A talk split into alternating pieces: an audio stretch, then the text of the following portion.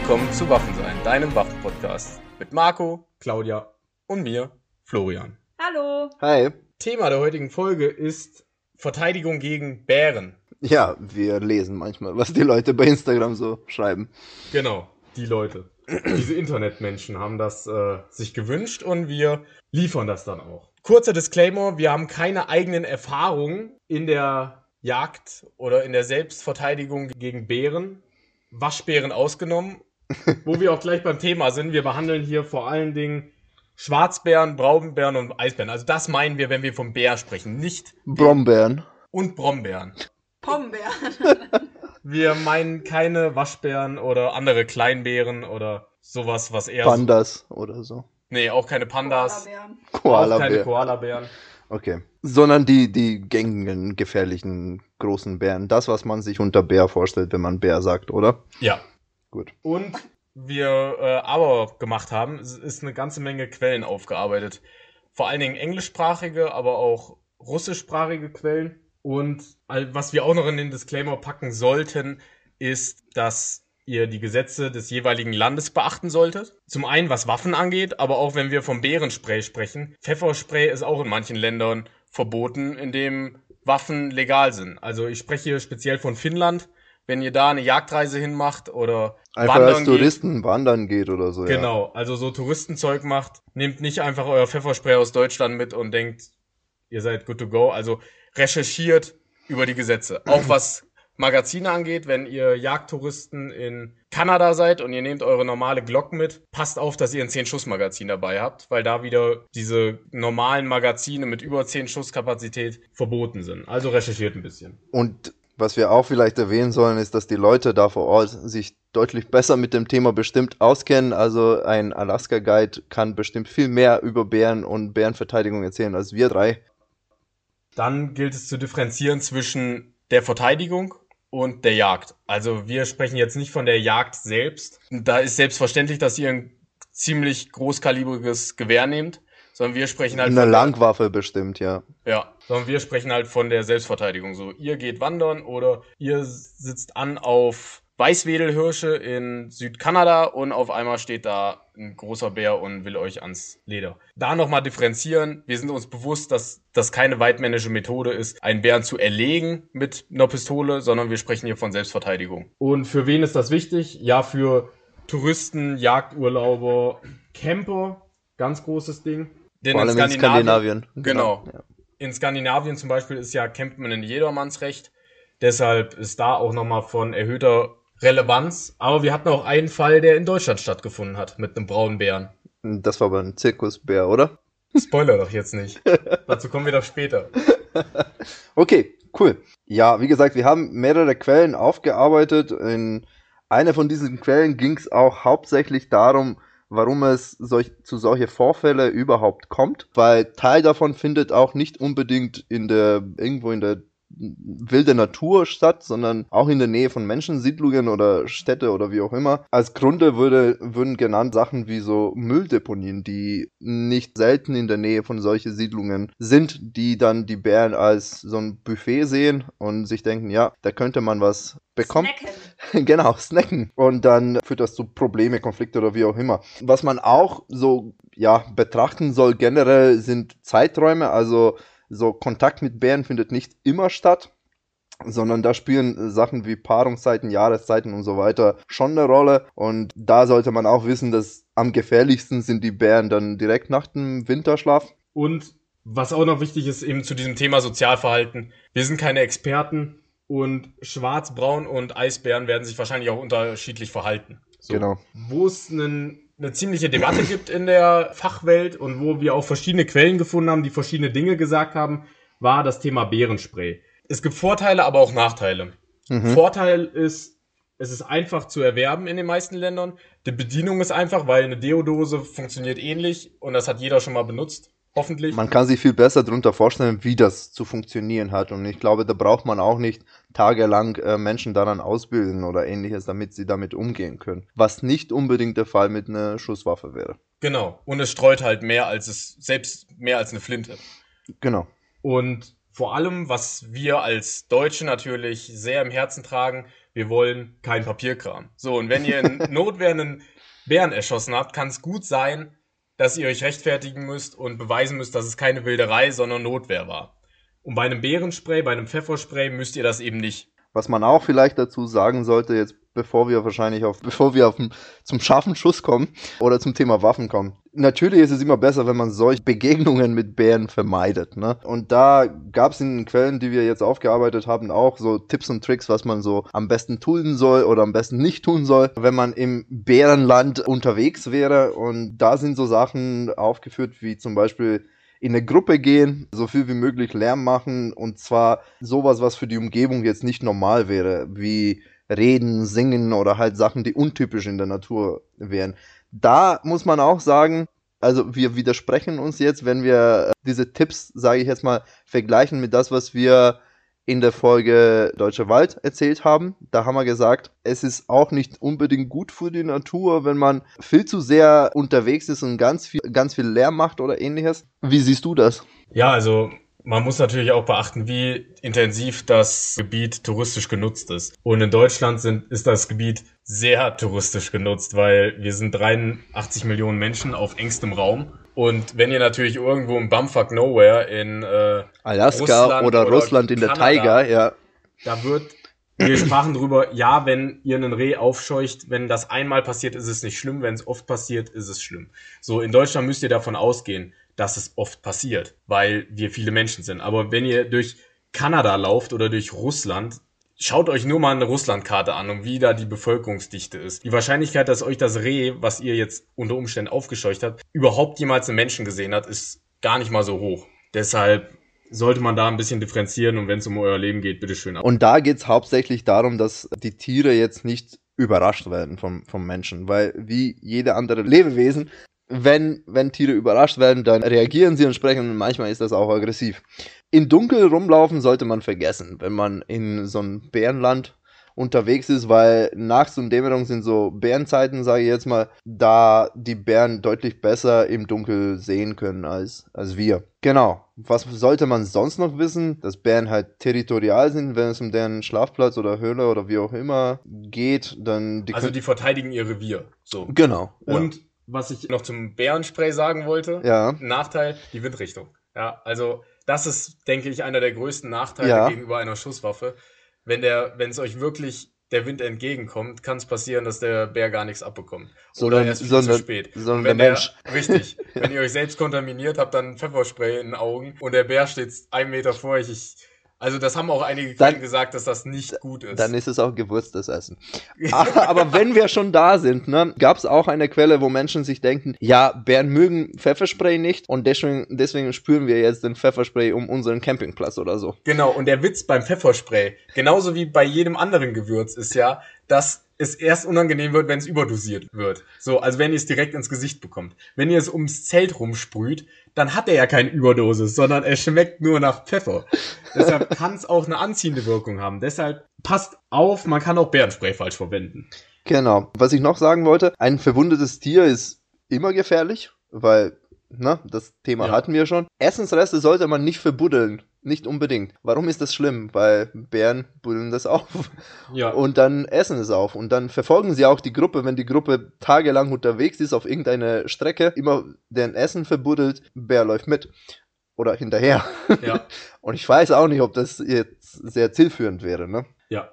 Genau. Was ist das Schlimmste, was passieren kann bei so einer Bärbegegnung, ist, wenn es vom Zeitraum gar nicht passt. Sprich, draußen liegt Schnee, es ist Winter. Man sieht Spuren von Bär. Warum ist das schlimm? Naja, Bären machen sowas wie Winterschlaf. Das heißt, wenn im Winter ein Bär nicht schläft, dann gibt es einen guten Grund dafür. Und das ist entweder, weil nicht genug gegessen hat, und beziehungsweise nicht genug Energie hatte und und und musste dann aufwecken und jetzt nach Essen suchen oder wurde irgendwie aufgeweckt oder wie auch immer. Auf jeden Fall, dieser Bär ist sehr schlecht gelaunt und hat Hunger. Da geht es gerade um Braunbären, ne? Genau. Ja. ja. Und die sind grundsätzlich auch nicht auf, auf Winter angepasst. Sprich, die mögen Winter nicht, die mögen auch Schnee nicht. Also die sind bewegen, schon angepasst insofern, dass sie dann schlafen. Dass die schlafen, genau, aber nicht, dass die, nicht, dass die auf der Jagd gehen im ja. Winter, ne? Dann müssen sie, sind irgendwie gezwungen und das mögen sie nicht. Das heißt, die, wenn die im Sommer bis zu 60 Kilometer am Tag zurücklegen, werden sie im Winter nicht mehr als zwei Kilometer zurücklegen. Sprich, wenn man so eine Spur sieht, dann ist dieser Bär auch nicht weit weg. Das heißt, wenn das passieren sollte, sollte man wahrscheinlich umdrehen und genau denselben Weg und zwar ein bisschen schneller nehmen. Kommen wir zu den Waffen? Können wir machen, ja. Wir sprechen jetzt nur von Kurzwaffen, nicht von Langwaffen. Ist klar, dass eine Flinte mit Buckshot oder mit einem Flintenlaufgeschoss oder eine Büchse, eine Kurzwaffe immer outperformt, aber wir reden eben nicht von der Jagd, sondern von der Selbstverteidigung. Deshalb reden wir nur von Revolvern und Pistolen. Mhm. Vollmantel ist besser als Teilmantel. Okay, das muss man jetzt erklären. Weil, Weil, komisch. In der Jagdschule haben weil wir was anderes genau, gelernt, ne? Jäger sagen immer was anderes, genau. Ja, ja. Warum ist das jetzt von Vorteil? Weil, das haben wir uns auch nicht ausgedacht, sondern das sagen einige Quellen, weil man Tiefenwirkung braucht, also Penetration. Mhm. So, jetzt ist das Problem, dass eine Pistole und ein Revolver auch relativ schwach sind, die meisten Kaliber. Und wenn ihr tief eindringen müsst, aber die pilzt sich vorher auf, heißt vergrößert ihren, ihre Oberfläche, dann gibt die Energie ab, aber nicht in der Tiefe, sondern An der Oberfläche. an der Oberfläche quasi. Oberfläche relativ gesagt. Also ja, gut. unter Also, Umständen aber nicht tief genug, um einem Bären das Gehirn zu treffen. Und genau. das ist eben der Punkt, dass man das Hirn oder das oder die Halswirbelsäule treffen sollte, um einen Bär wirklich kampfunfähig zu schießen. Denn wenn ihr einen Blattschuss versucht, aber der greift euch an, wir reden wie gesagt von Notwehr oder Nothilfe, wenn man ganz juristisch dran geht, dann, dann dauert das zu lang. Ich meine, selbst Schwarzwild kann man bei einem Kammerschuss eine Fluchtstrecke von mehreren Ganz genau, Metern ja. haben. So heißt bei einem Bären mit einer Kurzwaffe versucht kein Blattschuss, sondern Kopf. Ganz oft Kopf, so oft wie es geht und hoffentlich trifft man dann irgendwann das Hirn. Und das ist eben der Punkt. Daher Vollmantelmunition, die geht tief rein, die kann eben durch die Schädeldecke eventuell auch durchkommen, je nach Kaliber. Da sind die Chancen gar nicht schlecht. Bei der Magazinkapazität zwischen Revolver und Pistole ist wieder ein bisschen schwierig, weil Also ich würde sagen, oder ich würde stark jetzt behaupten, dass es in dem Fall, wenn man von einem Bär angegriffen wird, wird das auch nicht unbedingt ein großer Unterschied machen, was Patronenkapazität angeht. Ob man jetzt einen Revolver oder eine Pistole dabei hat, obwohl man weiß ja, eine Pistole hat in der Regel so gut wie doppelt so viel oder mehr Patronenkapazität. Aber da ist eben erstmal, wie oft könnt ihr schießen in der Gelegenheit? Genau. Gibt unterschiedliche Fälle, aber die meisten waren nach relativ wenig Schuss beendet.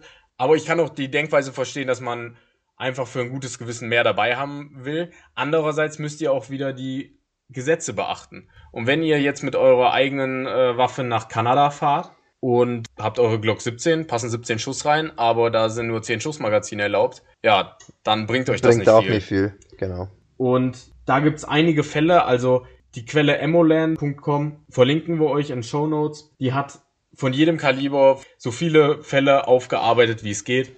So viele, wie sie gefunden haben. Ich gehe nur mal kurz drüber, mit welchen Kalibern die Erfolgsquote wie hoch war. Also bei 22 Randfeuerpatronen, heißt 22 L- LFB oder Long Rifle, 22 WMR etc. waren 5 von 6 erfolgreich. Was für so ein schwaches Kaliber Hätte ich viel weniger erwartet. ja, das war schon nicht schlecht. Also klar, die, die es benutzt haben, die haben wahrscheinlich damit geübt, weil eine 22er ist Es billig. Es ist auch nicht üben. schwierig zu schießen, jetzt im Vergleich mit den anderen Kalibern, die wir da auflisten werden. Ne? Richtig. Aber einer wurde eben auch, ich meine, sechs Fälle sind nicht viel. Und wenn einer von sechs nicht erfolgreich war, da würde ich nicht über eine Straße gehen, wenn mir jemand sagen würde, die Wahrscheinlichkeit zu sterben ist 1 zu 5. Deshalb das ein bisschen beachten. Dann bei 9 mm kurz oder 380 ACP, dieses größere PPK-Kaliber. Die PPK gibt es ja in verschiedenen Kalibern, aber die größte Version davon, nur dass man so ein Bild vor Augen hat. Da gab es einen Fall und der war erfolgreich. Bei 9x19, also dem typischen 9 mm, 9 Mhm. mm Luger, das was jeder an das, was jeder denkt, wenn er 9 mm hört. Da gab es sieben Fälle und sieben waren erfolgreich. Und einer vom 20. April 2009 in Deutschland, in Mhm. Kassel. Wie kommt's hier zu einem Bären? Ja, und dann auf dieser Quelle wurde das auch kurz äh, zusammengefasst. Ich habe auch nochmal nachrecherchiert. Es war wirklich wahr. Da haben auch andere Zeitungen drüber berichtet. Da ist ein Zirkusbär ausgebrochen. Und der hat dann angefangen, einen Polizisten anzugreifen. Und den in der Wade gebissen oder Genau. zweimal oder irgendwie sowas, genau, ja. Und dann hat der Polizist sich das nicht gefallen lassen und hat halt auf den geschossen, ja. Mhm. Weil ich würde mich auch nicht gern von einem Braunbär in die Wade beißen lassen. Ich muss auch schon diesen Polizisten, der hat ja echt Eier, ne? Wenn du den Bären so nah an dich ranlässt, dass er dir in die ba Wade beißen kann, das finde ich schon Zeug von einem gewissen Mut. Aber dass dann auch mit dem Pazifismus irgendwann aufhört, wenn er dir in der ba Wade hängt, kann ich voll und ganz nachvollziehen. Genau, aber dann gab eine Meldung zurück, oder? Ja, also erstmal hat er mit seiner 9mm Dienstwaffe dann auf den draufgeschossen, dann war er auch tot, der Bär. Mhm. Und der Zirkusbesitzer hat sich beschwert, das wäre ja unverhältnismäßig gewesen. Man hätte den noch einfach am Ohr wieder reinführen können. Das war dann in der deutschen Quelle geschrieben. Man hätte ihn am Ohr wieder in den Käfig führen können. Als Herrchen geht das vielleicht. Aber, naja gut, ich weiß nicht, was man in der Polizeiausbildung Weiß ich auch ne? nicht, ja. Deeskalation mit Braunbären, weiß ich nicht, wie oft das da auf dem Programm steht. Dann gab es einen Fall mit einer Makarov, ähm, also 9mm Makarov mit dieser etwas schwächeren äh, 9x18. Mhm. Und der war erfolgreich. Also da gibt's auch ein Video auf der Seite, wie der Polizist, der russische Polizist auf den Bären geschossen hat. Sah, ja, war erfolgreich. Dann 38 Smith Wesson. Das ist eine sehr, sehr schwache Revolverpatrone. Aber auch da waren drei von drei Angriffe erfolgreich. Also Mhm. Verteidigungssituationen waren erfolgreich. Ja gut, aber drei ist halt auch wieder keine hohe Zahl, ne? Also Ja, also wenn man das so hört, äh, hört sich die Statistik sehr optimistisch an, muss man sagen. Aber ich meine, man muss auch immer denken, die Quelle heißt Ammoland. Ja? ja. Mit was verdienen die ihr Geld?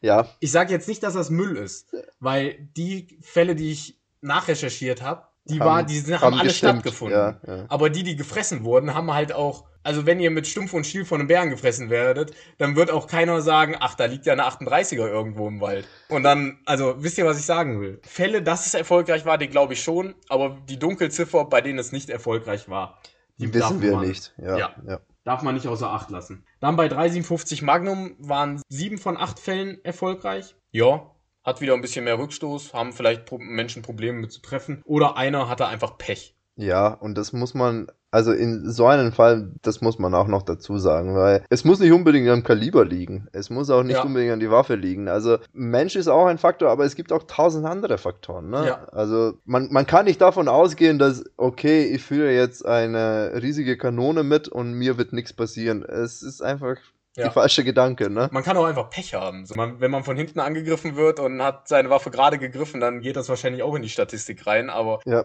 Wir sagen noch dazu, was man dann tun soll. es wäre natürlich sehr kausal geschlossen, einfach nur vom Kaliber auf den Erfolg zu Richtig, schließen. genau, ja. Aber wenn Leute eben sagen, du brauchst eine 500er Smith Wesson, um überhaupt zu überleben, dann sollte man das ein bisschen anzweifeln, ja. Aber wieder von Selbstverteidigung. Bei 40 Smith Wesson gab es vier Angriffe und vier waren erfolgreich. Bei 10 mm wurden nur zwei Angriffe gefunden und zweimal war die Verteidigung mit 10 mm erfolgreich.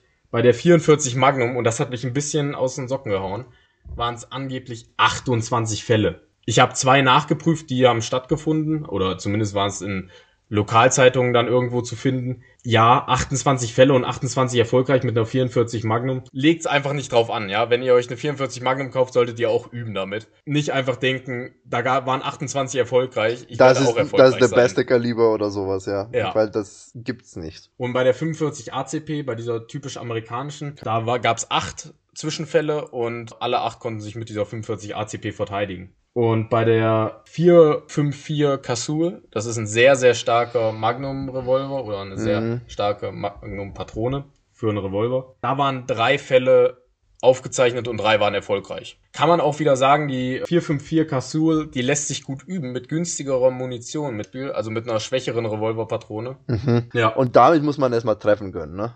Ja, zum Thema Rückstoß kommen wir noch gleich, aber die meisten Quellen, die sich wirklich mit Bear Defense, äh, also mit der Selbstverteidigung gegen Bären, beschäftigt hat. Und Verzeihung, wenn wir Selbstverteidigung sagen und nicht Nothilfe, wie es rein juristisch richtig wäre. Wir meinen damit, ein wilder Bär greift an, ohne Befehl von einem Besitzer. Die meisten Quellen, die sich mit Selbstverteidigung gegen Bären beschäftigen, empfehlen bei der Pistole 10 mm Mhm. Vollmantel oder beim Revolver 357 Magnum und aufwärts, auch mit Vollmantel. Genau. Und das ist auch nachvollziehbar mit den 10 mm, weil die ist vergleichbar mit den 9 mm, was die Kontrolle, die Waffenkontrolle und so weiter angeht. Natürlich hat bisschen mehr Rückstoß, aber es ist jetzt nichts Kritisches, womit man nicht umgehen könnte, wenn man, sage ich jetzt mal, mit äh, 9 mm geübt ist oder so, ne? Richtig, und bei der Glock 20, die oft empfohlen wurde, Mhm. Da ist der Vorteil, wenn man eine Glock 17 geübt hat, dann weiß man, wie die Handhabung, der Genau. Griffwinkel, Dann ist es wirklich ein Katzensprung. Also das ist, Genau. ja. Und bei 357 Magnum ist immer ein bisschen schwierig, bei Revolverpatronen Vollmantelgeschosse zu finden. Da sollte man dazu erwähnen, genau, es stimmt. geht, aber ja, ja. üblich sind, denke ich, Teilmantel. Gut, das Gute ist halt, man, man kann auch mit Teilmantel üben. Ja. Und dann Vollmantel für den Fall irgendwie führen oder wie auch immer. Genau. Richtig.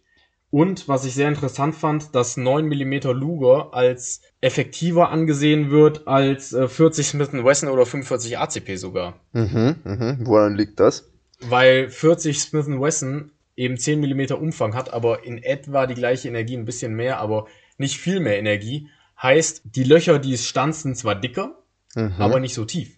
Mhm. Und weil man davon Tiefenwirkung eben ausgeht oder das als erstrebenswert ansieht bei einem Schuss aufs genau, Haupt, ja. ist eben die 9 mm ein bisschen besser als die 45 ACP oder die 40 Smith Wesson. Genau. Dann kommt erst sowas wie Kontrolle des Rückstoßes. Der Rückstoß ist bei einer 9 mm halt ein bisschen leichter, ein bisschen softer, aber ich denke, das ist auch nicht entscheidend, weil die 45 ACP und die 40 Smith Wesson lässt sich auch gut kontrollieren. Genau. Aber dennoch, haben viele Quellen eben 9x19 über diesen anderen beiden Kalibern gesehen. Nischenkaliber bearbeiten wir jetzt nicht und TFBTV hat ein recht schönes Video gedreht. Da haben sie einen Revolver im Kaliber 44 Magnum geschossen und das Video von den Schützen über ein Video gelegt von den gleichen Schützen, die eine Glock 20 schießen in 10 mm. Mhm, mh.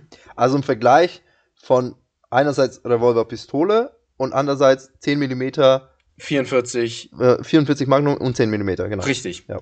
Und da haben sie halt auch verschiedene Schützen mit verschiedenem Erfahrungsstand genommen. Mhm, Nicht nur mhm. den super krassen Special Forces, äh, Ex-Navy SEAL. Oder auch den Typen, der jeden Tag Waffenreviews schreibt, sondern auch wirklich Anfänger genommen. Mhm. Und durch die Bank weg waren alle mit der Pistole schneller wieder im Ziel.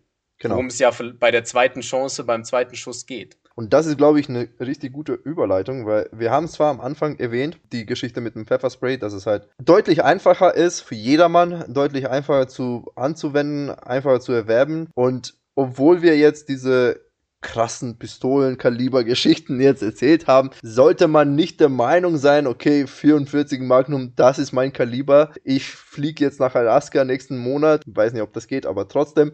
Und dann kaufe ich mir dort eine 44 Magnum, das führe ich und dann kann mir kein Grizzlybär, kann mir gar nichts. Ne? Das ist eine schlechte Idee, weil wie gesagt, es kommt darauf an, wie gut man mit der Waffe umgehen kann und ohne Übung kann das keiner gut mit einer Waffe umgehen könnt, könnt ist eigentlich jede Schusswaffe ziemlich effektiv.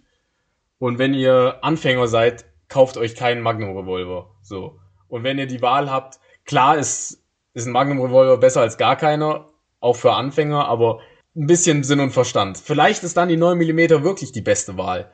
Wenn man Angst vor Rückstoß hat, wenn man schon die Frage stellt, hat das Ding viel Rückstoß? Wenn ihr diese Frage stellen müsst, dann ist eine 9 mm wirklich eine gute Idee. Also ich hätte jetzt noch ein paar Tipps und Tricks, äh, was zum, The äh, zum Thema äh, ja, Selbstverteidigung gegen Bären angeht.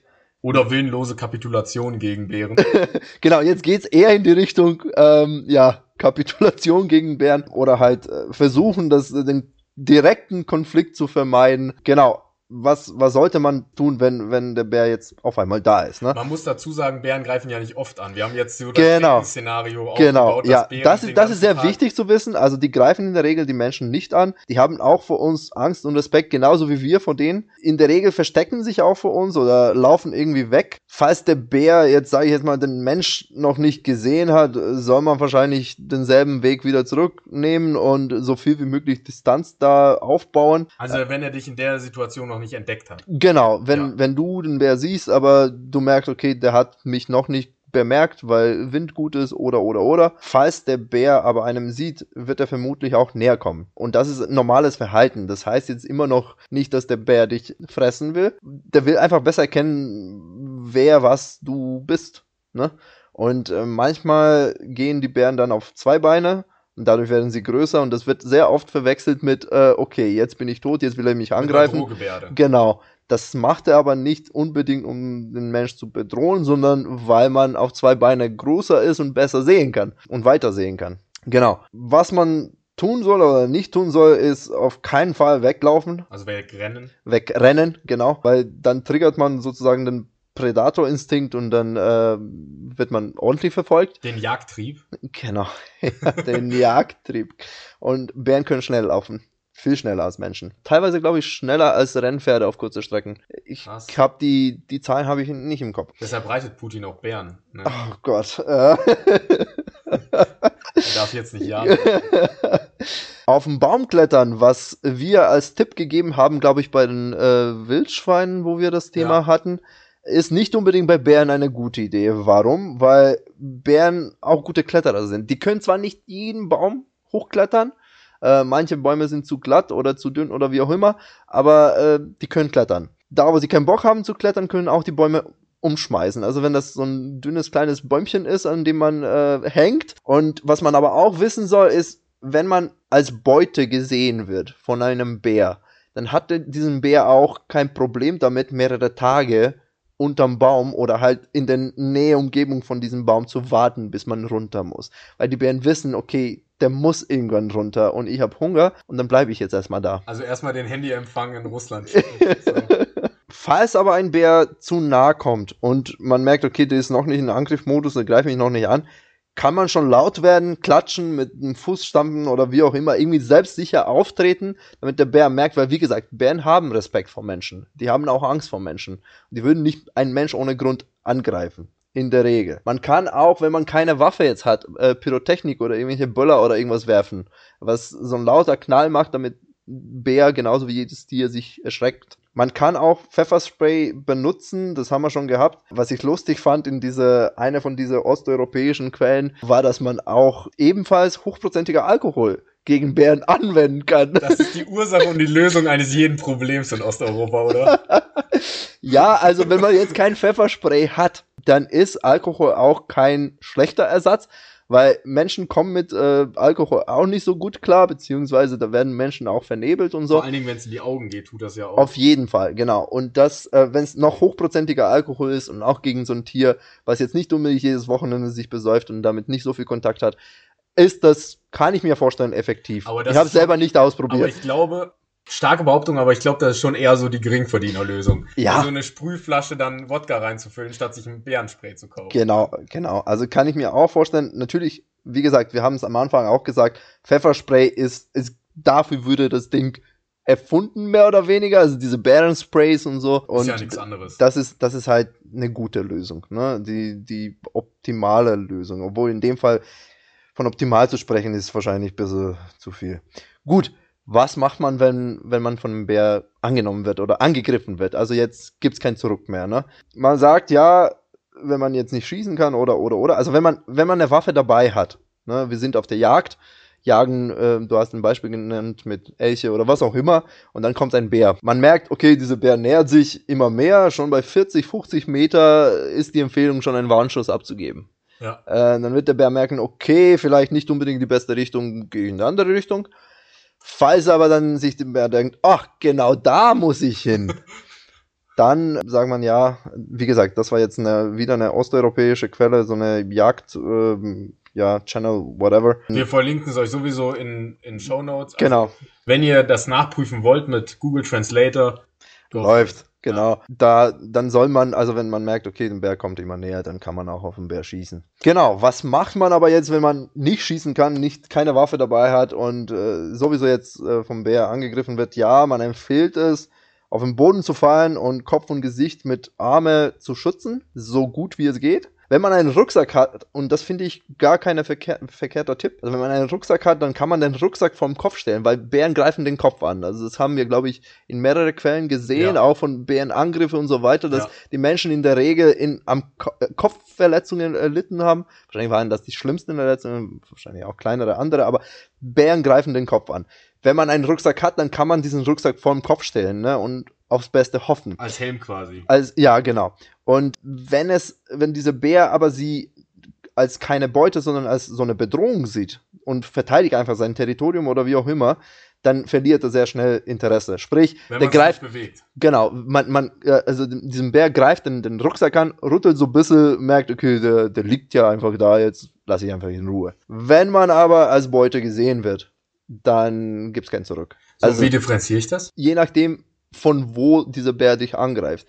Wenn ein Bär dich als Beute sieht, dann merkst du es nicht, wenn er dich angreift. In Also der von Regel. hinten. Von hinten, genau. Ja. Ja. Also dann, in- dann merkst du nicht, dass oder merkst es viel zu spät oder wie auch immer. Ne? Es ist schwierig in so einer Situation zu differenzieren, klar. Also wie äh, ich kann mich mit dem Bären nicht äh, unterhalten oder so. Aber es kommt ja auch auf die Art an, oder? Meinst du Bärart oder? Ja. oder? Ja, denke ich auch. Aber wie gesagt, das sind so Pro-Tipps, die, die wir zwei von irgendwelchen Quellen nicht so wirklich, Ja. also nicht wirklich geben wollen Vor in allen dem Dingen Fall. bei denen, bei denen es nicht funktioniert hat, ja, das, die Geschichte ja nicht mehr erzählen. ja, genau, ja. Aber wenn man merkt, okay, jetzt gibt's wirklich kein Zurück und Bär verliert nicht Interesse, nachdem Rucksack weggerüttelt wurde, sondern greift weiterhin an, da muss man halt alles nehmen, was man hat. Keine Ahnung. Messer, kicken, schreien, äh, beißen. Ist natürlich auch der, also wenn man sich so die verschiedenen Größen anschaut, ich meine, bei so einem Schwarzbär Mhm. kann ich mir das noch vorstellen, dass Mhm. Fingernägel und eine ordentliche Faust, wenn ihr so ein richtiger Mansman seid, ne? Nicht so ein, äh, so ein halbgroßer, sondern Bär mit blauem Auge am nächsten Tag nach Hause. genau, so wenn ihr so ein richtig krasser seid, ne? Dann kann ich mir so einen Schwarzbären vielleicht noch vorstellen. Also ich habe verschiedene Videos mir angeschaut von solchen Bärangriffen und einer wurde zweimal von einem Grizzlybär angegriffen. Zweimal hintereinander so. Der hat sich totgestellt, wurde angegriffen. Dann hat so die Mutter, das war eine Bärenmama, so, Mhm, hat das mhm. Interesse verloren, ist gegangen. Dann ist er irgendwann Und das ist, das ist genau der Fall, den ich meine. Ne? Also dann, wenn, wenn es darum geht, also diese Grizzlybär wollte den Menschen nicht essen, weil sie Hunger hatte oder Ja, so. Die hat sie ihm auch nicht deswegen angegriffen, sondern weil sie sich bedroht gefühlt hat, beziehungsweise Angst hatte um die Kleinen. Ne? Ja. Und dann hat sie relativ schnell Interesse verloren. Das heißt, relativ schnell für uns ist es, oder für den Menschen war es immer noch schlimm, der hat eine Kopfverletzung und so weiter. Ja. Ne? Aber trotzdem, ne? Also die Und hat ihn meine, nicht der hat das- umgebracht. Der hat das zweimal überlebt, ne? Also, genau, der, hat ist immer dann- noch überlebt, genau. Richtig, der Also die wollte ihn nicht umbringen, weil wenn sie das gewollt hätte, dann wäre er schon zweimal tot gewesen. Also sie hat es in Kauf genommen, so, aber Ja. äh, er ist danach aufgestanden und wollte gehen. Mhm. Und da war das Problem, dass sie das dann eben, hat sie ihn dann irgendwann wiedergefunden, Mhm. hat das wieder als Bedrohung wahrgenommen und hat ihn wieder vermöbelt. So, und das Video, das verlinken wir auch, der sieht echt übel aus. Also wenn ihr Blut nicht sehen könnt, dann schaut's euch nicht an. Und das Problem war eben, der sieht einen Bär, hat ihre Jungen beiseite geschafft und hat, war dann erstmal weg, ne? Und er dachte, jo, die hat sich gerade mit ihren Jungen Nachwuchs. mit ihrem Nachwuchs, alles cool. Und dann kam sie wieder. So, die wollte die nur in Sicherheit bringen, ihre Jungen, und hat die dann angegriffen. Also bei einer Mutter mit Jungen immer ein bisschen aufpassen. Vielen Dank für eure Aufmerksamkeit. Schreibt uns gerne weitere Anregungen auf Instagram. Oder Themenvorschläge habt oder irgendwas wissen wollt unbedingt. Fragen, Anregungen, rotzige Kommentare immer gerne gesehen. Bis zum nächsten Mal. Macht's gut.